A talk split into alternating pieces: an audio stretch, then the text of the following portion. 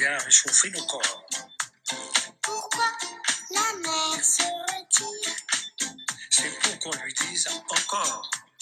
Pourquoi le soleil disparaît Pour l'autre partie du décor, Pourquoi le diable est le bon Dieu 各位听友，大家好，欢迎继续收听阿曼达的节目《世界在你耳边》。嗯，今天呢，我请到了一个朋友 Teresa 啊，他呢是做海外医疗的，但今天我们不聊这事儿，我们聊什么呢？因为他自己挺爱玩的，然后他们家闺女啊，我们叫唐总。也是一个活泼可爱，那个按你说话多是吗？话多一姑娘，然后那个呃，只要聊聊就是爱玩的妈哈、带着这个萌娃是怎么满世界玩儿啊？哎，就好多人有时候说这个小孩儿小的时候太小了，带出去就是大人受罪，然后那个其实小孩什么都记不住。我不知道，就是你你们家唐总是几岁带出去遛的？我们家唐总其实最早一次带出去遛的话，是在十三个月的时候，那时候去的是三亚，十三个月哈、当时是因为摆脱不了他吗？当时还真是就是得带着他，觉得他太小了。然后的话，那一次其实还好，就是也把他弄睡着了就行了，是对，就没什么。难度。哦哦，但是我留下的唯一的印象就是我特别累，我就一直在刷奶瓶、换尿布、刷奶瓶、换尿布，带一堆东西。那次是我跟爸爸一块儿，我啊们三个一块儿去的。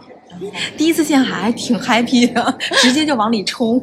十三个月的时候，第一次见海，对，哦然后可能有些小孩儿就是就各大家反应都不一样吧，嗯有些小孩可能看到海，第一反应就是先往后躲，自我保护。嗯，糖糖，可能跟一般孩子也不大一样，他就是看见孩子是往前冲然后我们就赶紧给他拉过来。哎，尝试一下觉得行，然后再往后就胆儿就大了。我们第二次出行是一岁六个月的时候，嗯，去马尔代夫了，他还是很非常兴奋的，对，就可以看他那个小眼珠都不够用了那种，嗯，四处看。这都是前两次啊，前两次都是那个你们做主。后来他再大点，有没有就是表达过我想去哪儿？就后面你们的行程会根据他的要求去定吗？在他再大一点，三四岁的时候，看一些动画片儿。我记得好像是看那个叫什么《超级飞侠》，那好像是跟地域有关系的，什么介绍瑞士啊、奶酪啊什么的。然后这个时候他突然有一天跟我说：“妈妈，我想去瑞士，哎呦我的天！我想吃奶酪。”他就有概念了。然后时间长了，嗯他有时候还会提起来。那我心里可能也会做一个准备，说：“哎，有机会我可以去带他去瑞士去看一看。”于是我们今年春节就去了瑞士。啊，春节去了瑞士，就是人三岁时候的这个愿望，然后给拖了大概有三年年多吧，三年多，就是去哎那瑞士那趟其实主要是带他去滑雪，啊、因为刚好是今年的春节嘛，嗯挺想带他去尝试一下这种海外的这种这种特别主流的、呃嗯高端一点的雪场是什么样子的嗯，啊？因为他已经滑遍国内无敌手了，是吧？我国内看那小视频，张家口。挺厉害的，挺厉害的，学习能力很强。这个，对，然后到了那儿以后，就是不光是他啊、嗯唐爸可能也惊呆了。一开始滑的时候，大家都在摔，因为因为就不适应那种特别软软的、松软的那种雪是什么感觉。嗯然后唐爸说：“我这技术在这不合适，我这技术是张家口的技术，所以狂摔。”在那儿待了呃三四天吧，有三天在滑雪，三个整天去滑雪。第嗯三天的时候，他就基本上就在小孩儿的那个年龄段里面就登顶了。哎，看可是看来我们这张家口的基础不错，张家口还行，变完美衔接。主要是在去瑞士之前集训了一下，去张家口，哦真是 去了几趟。但是他滑的时候，那唐爸怎么带着他呀？就就怎么保护他？就是在他前面一点儿，或者在他后边一点儿，在他视线范围内能看着他。而且瑞士的雪道两边是没有防护网的，哦，它就是杆儿立着那种一个一个杆儿，所以你要冲下去去滑野雪，或者是下边有有一些悬崖呀、是有可能的。对，啊这你们也是一对勇敢而心大的爸妈。这个这个真的是挺悬的，对，我觉得这时候已经能交流了，他他会懂的。对，你看那是悬崖，那一冲下去就没命啦，他就会害怕。对，然后在区域范围内去滑还是 OK 的，然后再加上爸爸能够嗯前后的去帮他观察一下，就排除一些危险吧。厉害！哎，那他周围就比如说国外的小朋友，像他这么大，也是滑这个水平了吗？你要说这个在国外的话，特别特别是在欧洲、瑞士啊这种国家，常见了是吗？真如履平地。对，太普遍了。而且有一些小孩儿，你会看到刚会走路，走路还不稳呢，都会去滑雪。哎，你讲讲他有什么，就是在这些过程中就逗事儿。逗事儿的话，其实我觉得印象最深刻的还是那一岁半的时候去马代那次，我也挺期待的，因为马代也还挺浪漫的呀，对吧？好多人家都是去蜜月蜜月之旅，我这好，带着孩子一块儿去后蜜月之旅。然后呢，我们去的那个岛呢，就是也也挺美的，它有一块儿，然后有一个 bar，看夕阳西下那个场景特别好，嗯特别浪漫。嗯有一天下午就没安排潜水什么的，就按点儿就过去了。然后我那天还特意穿了个连衣裙，化了点妆，然后嗯唐爸还穿了一个高级的衬衫，就是冲着蜜月的水平去的啊！对，特别正式，哦是一个露台，然后那边儿就就四周都是海的那种。我们就把啊唐总安安顿到稍微靠里一点儿的哈，然后唐总也嗨了，他就会觉得太 happy 了，这也好，太美了。嗯 嗯唐总这个时候高兴了，他想脱鞋，然后把鞋就脱了，手里拿着他的鞋。我们刚要说拿好了鞋不要扔，他说不要扔，还没说完，他直接把鞋扔到海里了。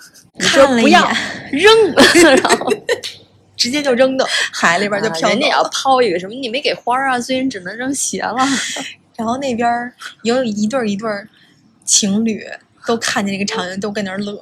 然后这时候我们说怎么办呀？鞋没了呀，那个岛上也没有卖鞋的呀，什么都没有，就你他扔到海里，下面没有潜水的或者什么，你们当场悬赏一下。并没有，就那个岛没有什么人啊。然后当时我们就看互互视了一下，嗯，其实对唐总来说没有什么意，没有什么问题，只要你们全程抱着他就可以。对，那不行啊，那肯定不能这么干的。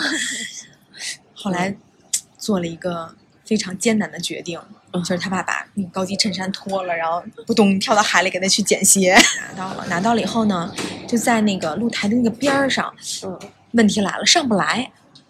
因为那不是一个正常让你游泳的地方，对，那是一个喝东西的地方。嗯，跳下去可以，上来太高了。对，上来又太高了，嗯然后就我就跟这个 bar 的经理去沟通，然后他就过来去蹬堂吧，然后会发现一个人蹬不上来，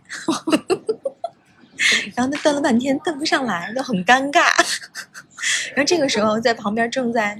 人家正在谈心的哈，一一对 couple 里边的一个男士、嗯非常主动的就过来热心的对兄弟一把就是拉另外一只胳膊，然后两个人生给一提了上来。二三喊着号子，把他爸给拉上来了。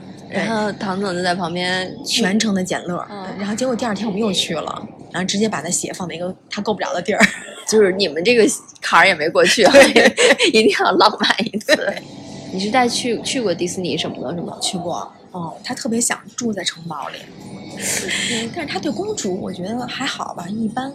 啊，没有特别强的公主梦，是吗？没有，甚至他有时候跟我说，他主动说，嗯，说妈妈，他们怎么都喜欢 Elsa 呀？我说对呀、我说你不喜欢吗？我好多女生都喜欢 Elsa。对对对，我不喜欢 Elsa，我觉得太俗了。这次就这次去香港迪士尼，还有海洋公园儿，我就有一个嗯套路，就是装装怂，装的特别入。这样像一些项目，我觉得其实我想让就是推他一把，我跟他说，哎，你玩那那好玩，他会觉得，哎呦，那不行，我觉得那那个可能挺挺恐怖的。啊，真的，他也有这种，我以为他是一个勇往直前的小朋友，就什么都敢上去试不是吧。他有的是现在也也明白过来了，就会有的会觉得这种。所以以前是无知者无畏，现在有文化。现在明白着呢。嗯，但他有些东西他会想一下再往前冲，然后这个时候我就装的特别，哎呦，这肯定特害怕吧？这我可不敢玩儿。你要玩儿你自己去吧。他这个时候就会说：“妈妈没事儿，我陪着你，别害怕，别害怕啊，拍着你，就是给你鼓励。”其实他心里内心是打鼓的。然后排队的时候，我就跟他说，我就攥着他手，我说：“哎呀，我说我抖，我这个真的，我能不能不玩儿啊？”你越这么说，他越开心。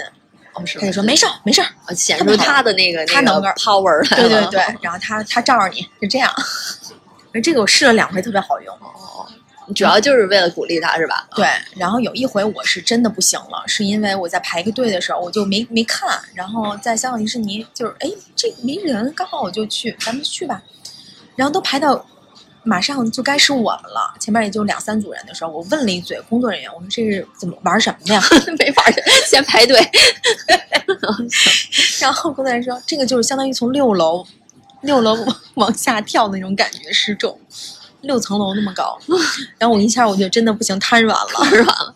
就想嗯就是过山车，其实，嗯嗯然后，这个时候，唐我跟唐总商量，我说这个妈妈真的不行了，我说这咱别玩了，要不然你你自己玩也不行，还得有陪伴。嗯。那次是真的，我内心愧疚的，我跟他说，我说咱们别玩了。唐总怎么评价你这种行为？跟他讲道理。他其实当时有点是，他说：“哎呀，真是的。”但是我跟他说：“你看后边咱们有可以去玩这个、这个、这个。那如果我要玩这个的话，那可能我就后边都玩不了了，你还得背我回酒店。那可能就是他就想明白道理了。啊，对，就放弃了。嗯所以我觉得其实，嗯，越来越大嘛，更多的时候可能就运用他的性格的一些 特点，能让他去尝试更多的东西。斗智斗勇，有策基略了解，对对对对。策略的，对对对，知己知彼，百战百胜。爷爷奶奶、姥姥姥爷带过吗？出去玩着，单独的没有，但是我们一起的话，我组织过三次，特别不容易。就是带老人有时候觉得比带孩子还累，但是我觉得其实，嗯这是一个挺好的方式，因为嗯他们也是日常照顾唐总的团队的成员，对对唐总服务团队的主要成员。成员，对对对，一方面是团队的激励，嗯 一方面我觉得其实这种隔辈儿的一起去玩儿，他双方都觉得很开心。而且我们那次去泰国的时候遇到一个特别雷的事儿，前几年的一个春节，嗯啊，那那时候是我头一次找了一个民宿，就在普吉岛上找了一个海边儿的三层的别墅。特别美，面朝大海，那床都对着海，浴缸对着海，是的，花开，嗯真的是，嗯，然后可开心呢，一大家子，爷爷奶奶、姥姥姥爷，呃，爸爸妈妈，然后糖糖，一共七口人，哎呦嚯，就安排了一个车嘛，嗯。那个车负责把我们一大家子从普吉岛的机场拉到我订的那个 Airbnb 的那民宿，嗯。结果呢，我们落了地以后就非常兴奋，然后就找那个司机，嗯，也没有举牌子，打电话联系那司机，一直没有人接，然后说没事儿，那我们那个打电话给房东，然后也没有人接，嗯，然后我说没事儿，你就按照那地址走，然后我们就把这地址就自己叫了一个车，嗯，那那个时候已经挺晚的了，大概已经十点多了。然后在外面叫车的时候，那个司机说：“你给我的这个地址不是一个具体的地址，它是一条整个一条街。”对我说：“没关系，你先带我去。”带我去。然后拉的过程中还停到一个旅行社去问地址，那个时候已经大概是晚上十一点多了。啊，然后开的特别远，一片漆黑。然后司机跟我说，到了，这条路怎么这么黑，就什么都没有，真的是什么都没有。嗯，听着恐怖啊，对呀、然后我那房子外观也都看不到。然后这时候我我有点慌，但是还是比较理性。那想，那我们现在怎么办哈？找不到。然后这时候糖糖他他在他在车上一直还说：“哎呦，Seven Eleven 耶，又一个 Seven Eleven 耶，还挺兴奋的。”那时候到真正到了那儿，就就不行了，就已经困得不行了。对，然后他就在车上睡，然后我们就找地儿。后来我跟唐爸下去找了半天，还是觉得没戏，找不着。然后这时候联系房东，多次联系房东都联系不上，包括他之前留的那个 contact person。然后这时候司机还特别生气，司机说：“你看，我跟你说过吧，对呀、这什么都没有。我现在不行，我就给你们拉回机场。”我说别呀、我这好开了这么远，你别给我拉回来呀、他就在附近了，对不对？只不过现在找不到他黑。我说那其实现在当务之急就是我们一家老小先找一个地儿，把今天晚上过去，是不是？我说那这样吧，我说您带我们先去个酒店吧。嗯，然后司机就特别愤怒，说不行，我要带你们去派出所，我要带你去警察局。他是替你们愤怒吗？觉得没找着这地儿，并不是，他就觉得很生气。你看，我说那个这儿是一条街吧，你不信，你非得让我来沟通呢，也也不行。然后他就说，嗯，不行，就带你去警察局。然后这时候我我也我也挺生气的，轴了，对，嗯然后我也有点生气，我说去吧，就让他带咱们去警察局。我说我正好想问一下这怎么回事儿呢？泰国第一夜警察局度过了，对，普吉岛的这个深夜啊，两点，嗯然后这个时候看到几个赤裸上身的警警察，赤裸上身的警察们就过来了。嗯然后就英语，他们先用泰语跟司机沟通了一下，然后我们就用英语跟他说了一下情况，并且拿着我们的预订单呀、一些 confirmation 的一些，包括证件啊，去跟他去沟通这怎么回事儿。嗯，然后泰国警察一本正经的指着我那个地址说：“这里在建设中。”啊，给拆了那个房子就说没有，什么都没有。然后这个时候我其实有一点崩溃，我想这个那可能多半凶多吉少了哈。房子已经给拆了。对，然后所以找不着了。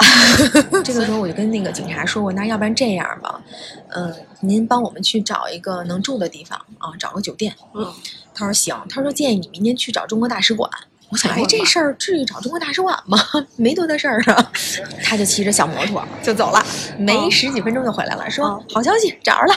哦，他还得骑着那摩托出去找去，电话都联系不到酒店。对，就非常非常原始。回来，哎呦，说特好，有房，有三间，嗯，因为我们人多嘛，差不多合二三百人民币一间。我说哟，怎么那么便宜，还挺好。嗯到了那个所谓的画引号的酒店门口，嗯，又崩了。又对 内心第二次崩溃，还不如咱们北京的农家院的那种感觉吧？对，就能对上了。为什么二三百？嗯但是表现的很平静啊，因为上有老下有小，非常故作镇定的把一些行李啊什么的都都放好了，嗯然后把房房间安顿好了，把孩子、老人安顿好了，就是那个整洁程度，反正我是没敢换衣服，就躺在床上，真的是太累了啊，歇一会儿。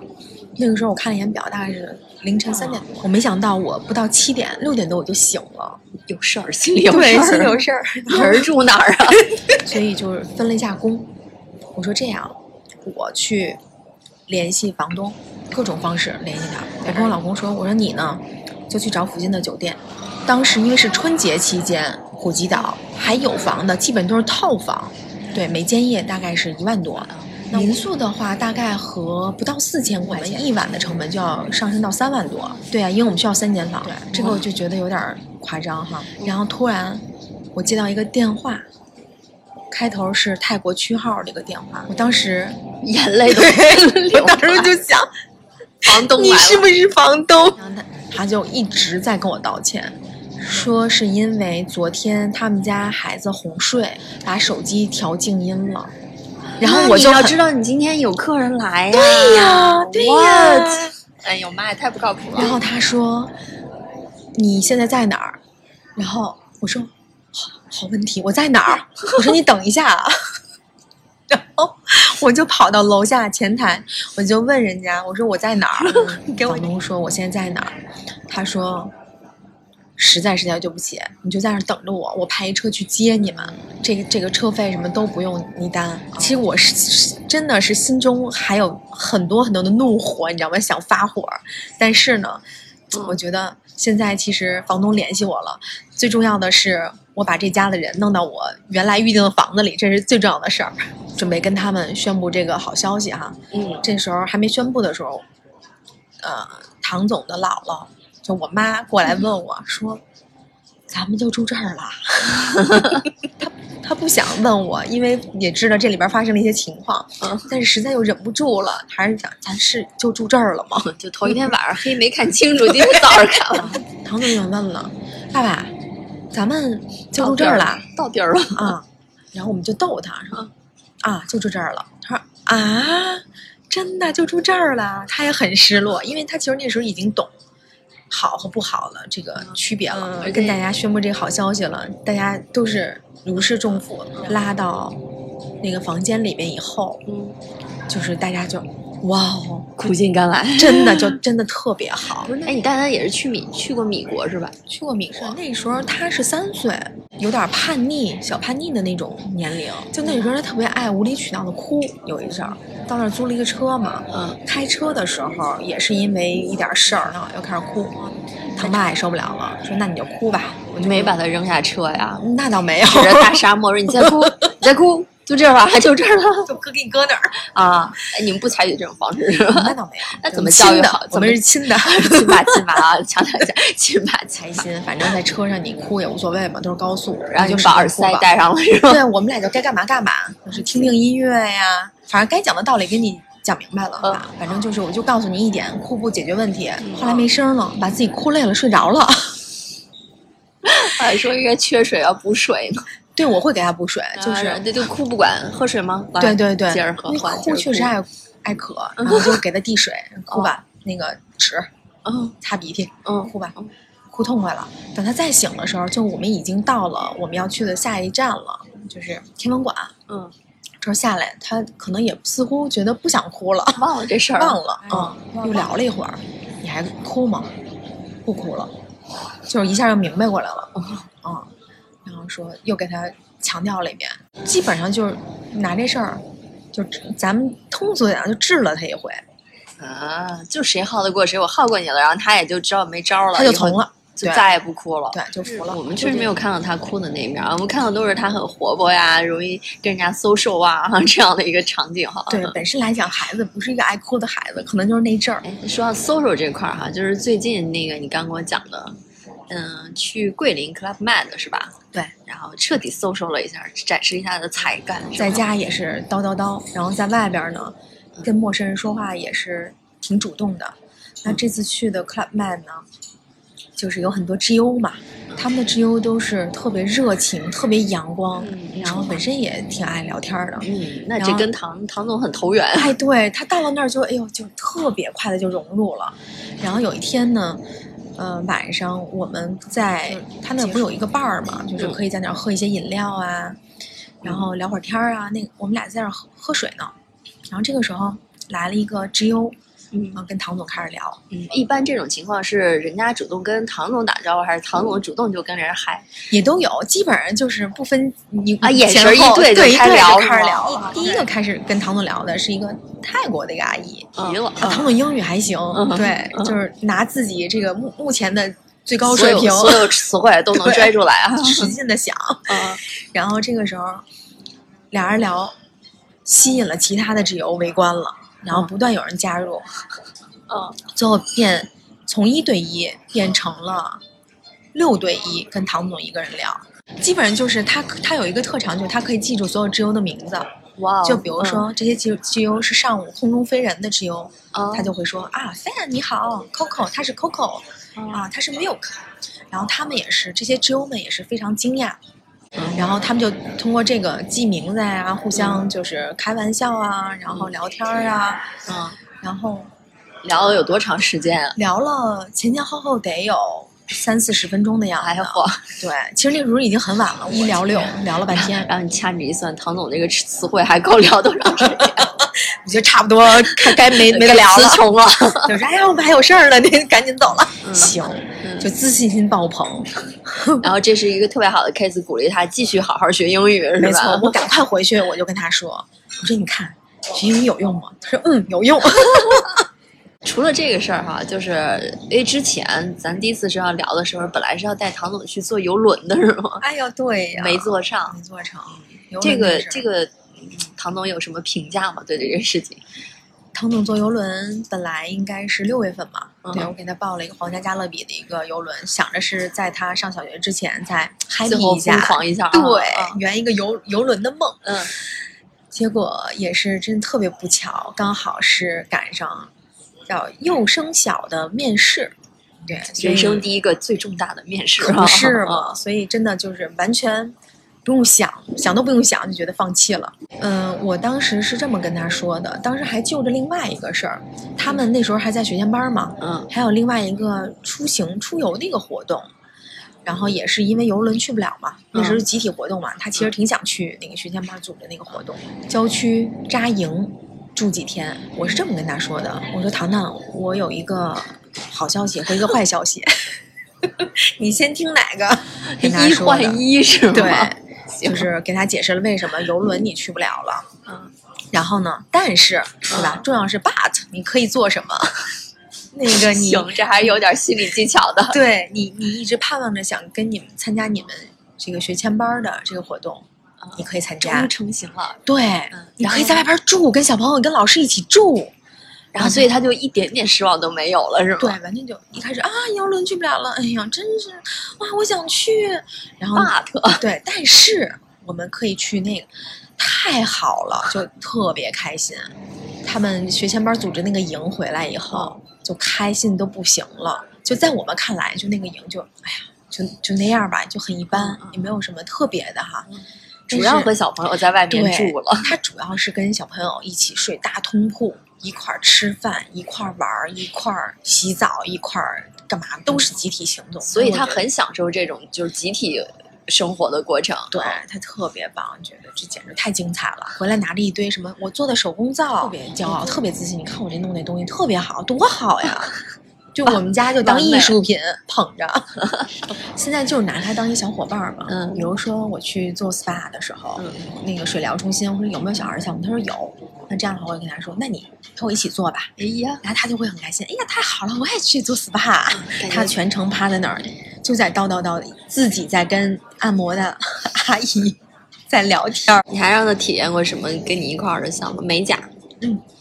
美甲，其实在四岁的时候就一块儿美国了，做的是那个 Halloween 主题的，就是万圣节，哦弄个南瓜呀，弄个蝙蝠。不是唐总现在有 list 吗？提出了要求，我将准备去哪哪哪，因为一旦上了幼儿园和小学之后，就会同学之间互相信息分享交流更多了，对吗？他幸好现在上的时间还不长，刚上一个多月，目前还没给我提出更多的要求。嗯嗯，但是我我自己的节奏吧，基本上我觉得一年差不多嗯三四个地儿。嗯嗯，然后上小学之前呢，可能时间基本上都是按照我们的时间，嗯，就是一请假能请了就说走就走了。现在基基本上就寒暑得是假了。寒暑假，包括是那些公共假期，五一、十一了，对，所以就是躲不开人潮人海了。真的是躲不开了。所以我真是觉得还是之前好幸福呀，小朋友小的时候尽量带出去多玩玩哈嗯。真的是。啊聊的特别开心哈然后那个期待下一次新的这个游世界的旅程唐总嗯。好嘞。好那谢谢啊那我们下期节目再见。